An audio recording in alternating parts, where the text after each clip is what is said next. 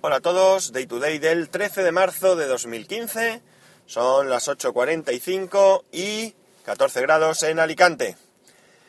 Viernes 13, veremos que no, que no pase nada. Bromas aparte.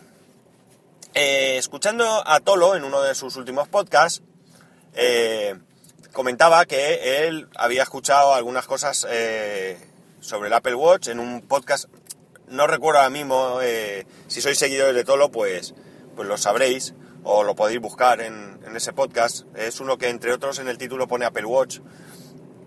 Y me había escuchado a mí y demás y hacía algunos comentarios al respecto del Apple Watch.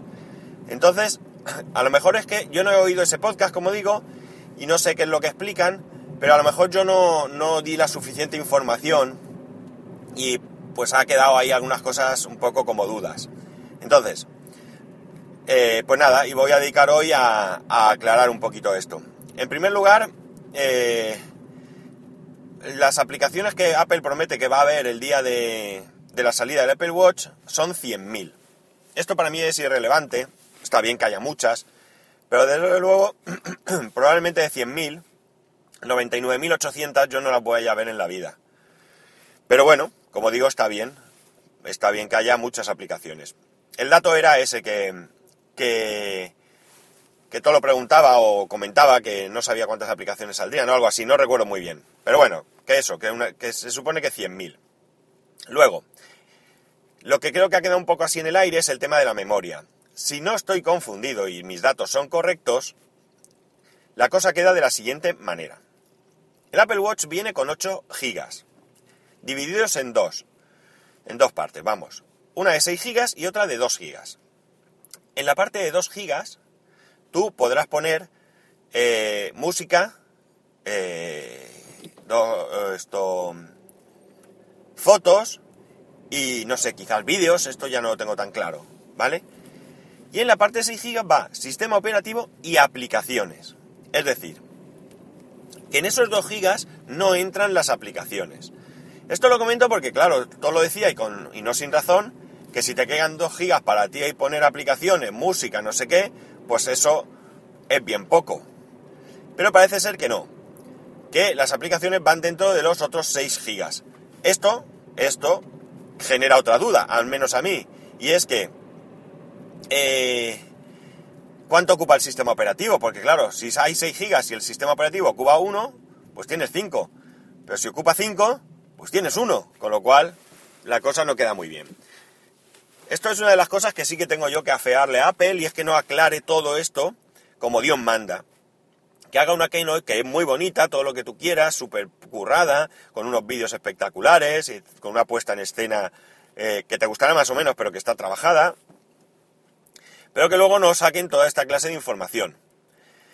Y que luego la vayan filtrando ellos mismos eh, con cuentagotas. Quizás cuando todo el mundo presiona, pues a lo mejor salen ellos diciendo, pues sí, sí, tiene 8 gigas, que no lo habíamos dicho, ay, que se me olvidó.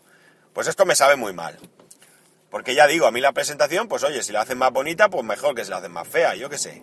Pero lo que quiero son datos reales, datos concretos, igual que por ejemplo, pues qué capacidad tiene la batería.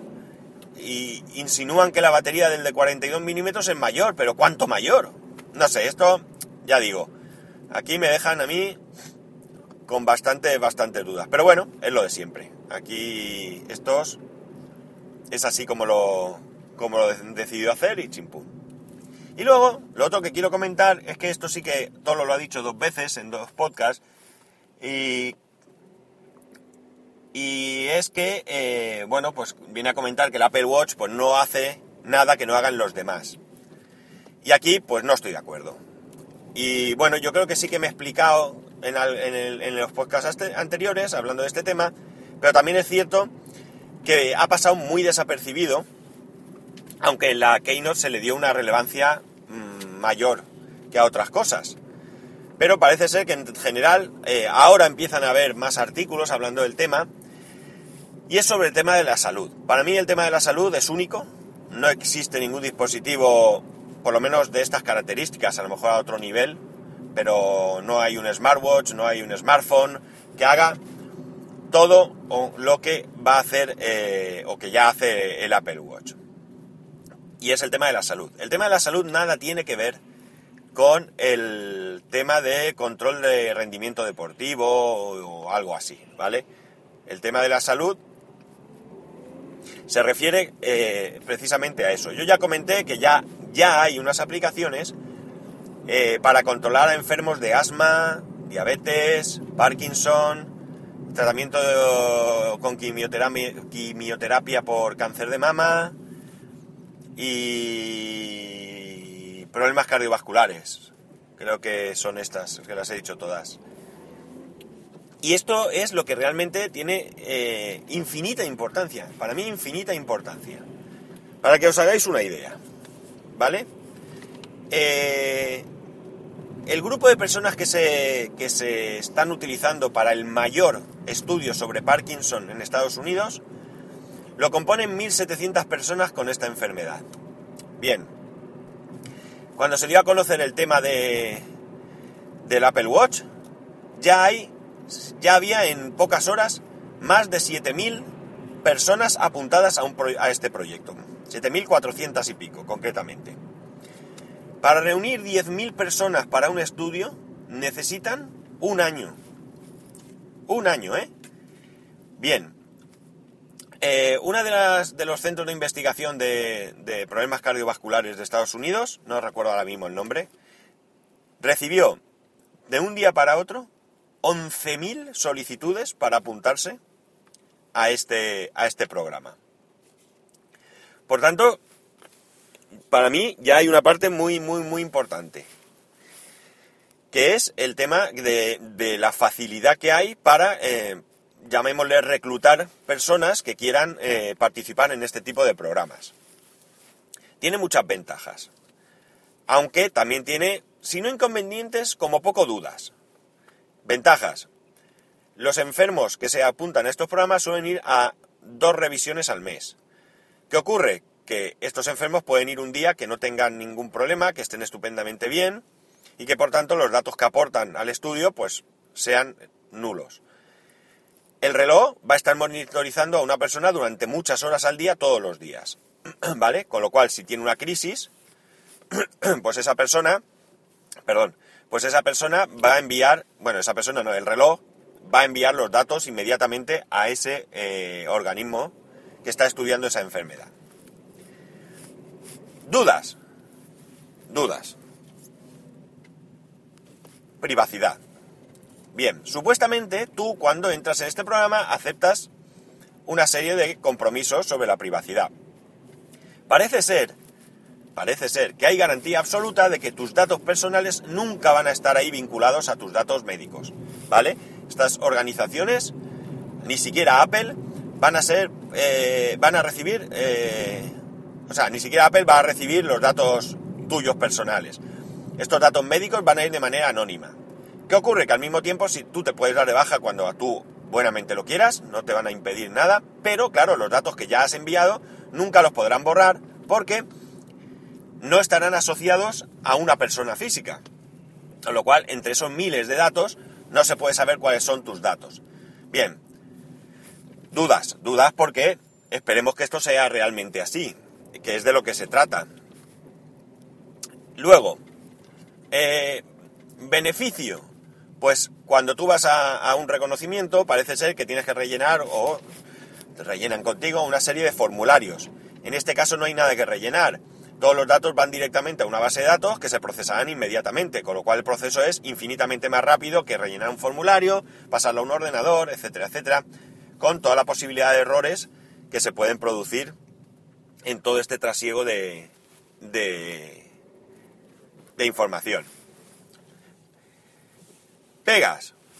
Pues la fiabilidad de estos datos. ¿Por qué? Por muy sencillo. Es decir, si yo soy una persona apuntada a este programa de alguno de estos programas y va enviando mis datos constantemente, pues bien, es perfecto. Pero, ¿y si resulta que yo le dejo mi reloj a alguien?